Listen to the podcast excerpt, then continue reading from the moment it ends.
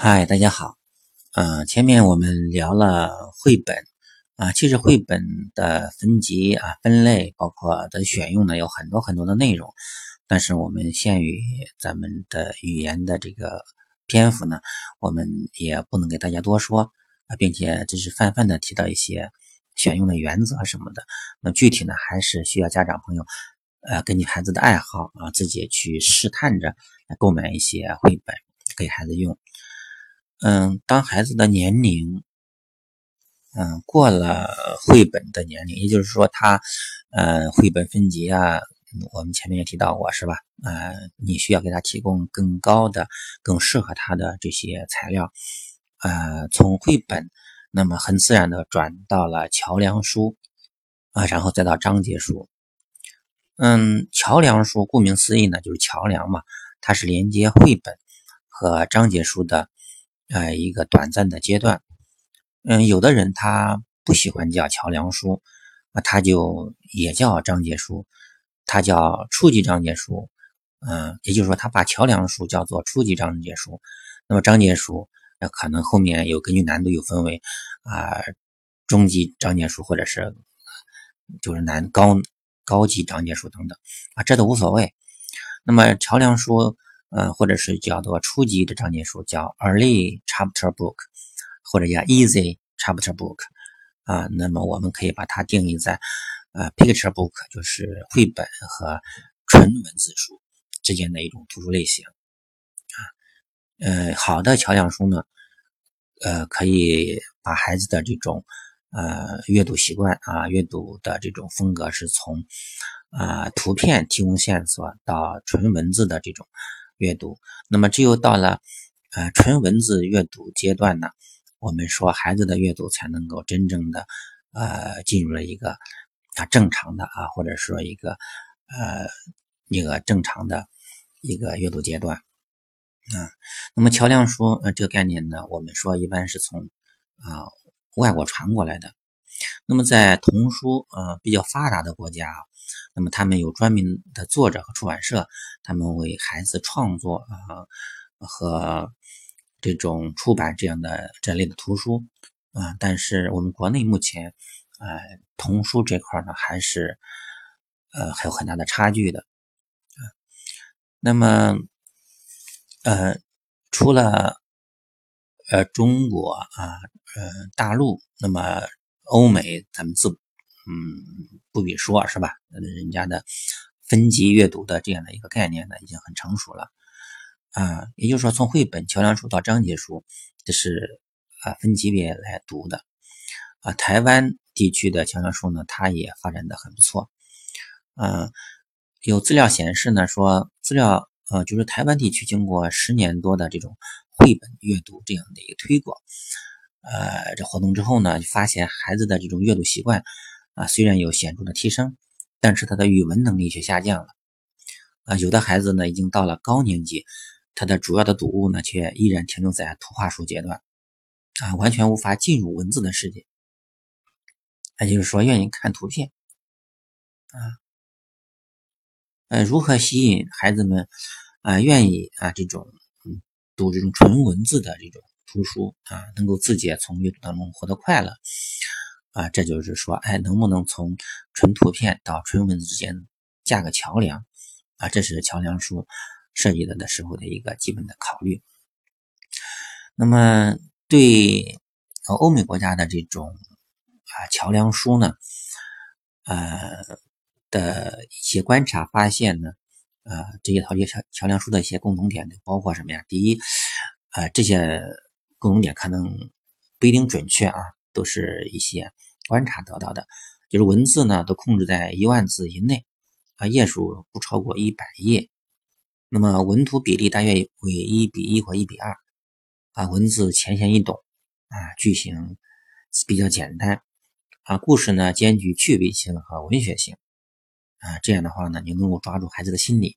让孩子能够一口气读完这样的书。那么从这个角度来讲啊，就是说。呃，图文比例来说，嗯，我觉得这个可能是家长选择，嗯，就是这种桥梁书的一个可能主要的一个一个参考点吧。啊，它的文字你看出来，它就是简单句啊，很少有那种什么呃从句。那么这样的话呢，呃，虽然简单，这里面我想最经典的一个啊桥梁书，应该就算是 Magic Tree House，就是啊神奇书系列了啊。前面我们也聊到过，当时我也是一时冲动啊，觉得这个神奇书屋啊这么多人推崇，然后我就一下子就买了一整套，然后给孩子看。哎，好像是当时买的是双语的，有音频可以下载。那么，嗯，陈奇书屋它的蓝思指数大约在三百五到六百之间。啊，关于蓝思指数，后面我们专门找个话题，我专门专门聊啊，就是如何来选择图书，如何来量化孩子的这种阅读的能力啊，我们用蓝思指数来表示。那么，嗯。这套书呢，呃，可以算是这种桥梁书的一个比较经典的一套啊，一般的机构或者个人呢都会首推这本书啊。呃，这本书好像有五十二套哦，应该是五十二册。那么前面的二十八册内容稍微少一些，每本故事书呢大约在七十页左右。那么后二十八册呢可能长一些。呃，但一般也不会超过一百五十页。嗯，好像是我给孩子用的时候，它的配图不算太多啊，句子也比较简单。那么故事呢，就是一个呃小男孩和小女孩他的冒险故事啊为主，然后贯穿了各种科普知识啊，比如说啊穿越到了这种啊呃中世纪的这种。骑士，然后穿越到了啊泰坦尼克号等等啊，嗯，这套书嗯爹狗听了听啊，就就是说，嗯，读者读自己读的，可能读者善于写书，但是声音可能确实不是专业的这种播音人员，他的声音啊就比较嗯死板啊，就觉得用爹狗自己的话说，就是说有点有气无力的样子啊，听听孩子也不怎么爱听。后来看的话也是偶尔翻了几本，也没有系统的看，后来就就就算了啊。我理解可能是这套书我给他用的晚了，有点啊。嗯，这是提到的这个啊，圣经书这个啊叫做桥梁书。那么桥梁书可能我理解是一个比较啊比较短的一个一个时期。啊，一个类型，我们要尽快的把孩子引入到了章节书的阶段。啊，章节书呢，它叫 chapter books。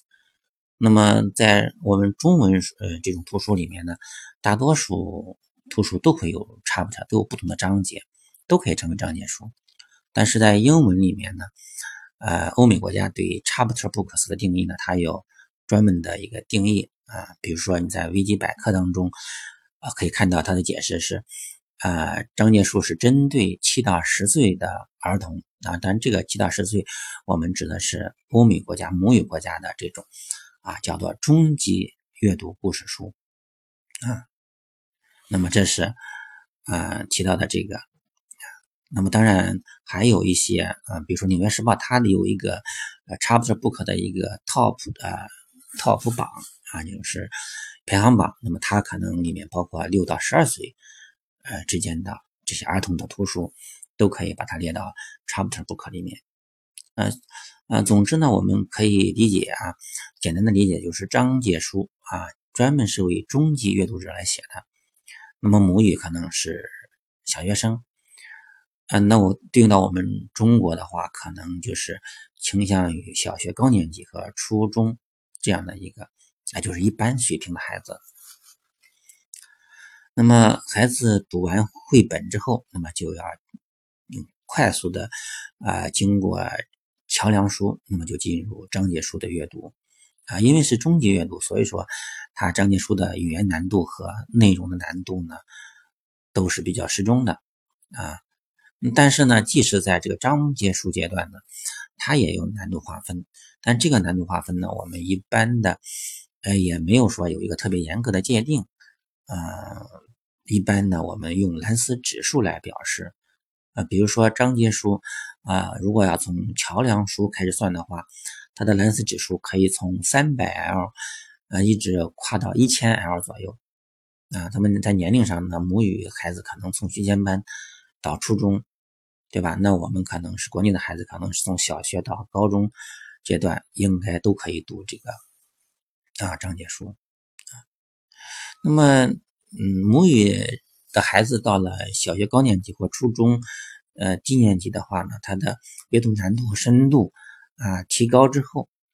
啊他可能看一些章节书，有些章节书呢，嗯 他可能把它归到青少年小说类的啊，就 teenager 的这这类这种这种呃 fiction 或者 non-fiction 的这这种小这种青少小说这样的类别啊，这个界限也是没有一个很严格的一个界定。啊，那么有些呃人呢更愿意把它叫做啊，就是把这种青少小说叫做啊高章书啊，就是叫高级章节书这样的一个系列。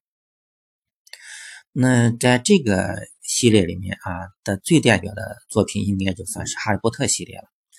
哈利波特》的章节书应该是它的难度嗯从第一本的八百八十 L 到一千一 L 之间。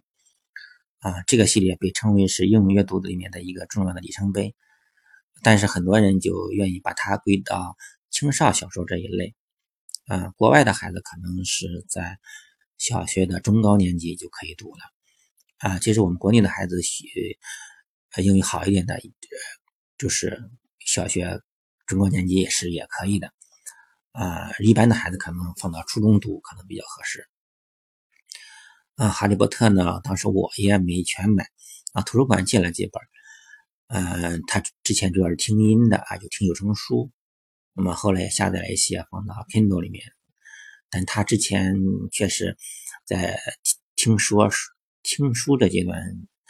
沉浸的时间太长了，他也就没有特别的喜欢说要要读，我也也没有要求他读，嗯，但哈利波特我们是有点。这是有点反了。哈利波特学完之后，他嗯，他是给他找了《纳尼亚传奇》，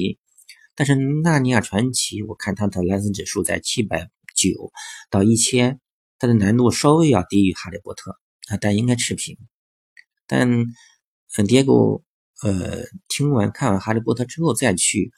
看《纳尼亚传奇》的话，他确实他觉得简单啊，所以说《纳尼亚传奇》。呃，买了几本，但是没看下去，也就没看，不太爱看。那么还有给他，我之前给他买了一套 Percy Jackson 的啊希腊神话的这一套，啊也是买了好几本，挺厚的，特厚啊，看起来不仅仅是像啊青少类的书，感觉像成人书的，但是大约特别厚啊，大约好几厘米那么厚啊，基本上就是纯文字了。嗯，它轻可以的。啊，也是这这边也是有时间问题，也没有呃一直放着呢，也没有怎么看。嗯，这个系列里面还有一些非常有名的系列，比如说那个呃猫武士啊，那么国内和国外的口碑都不错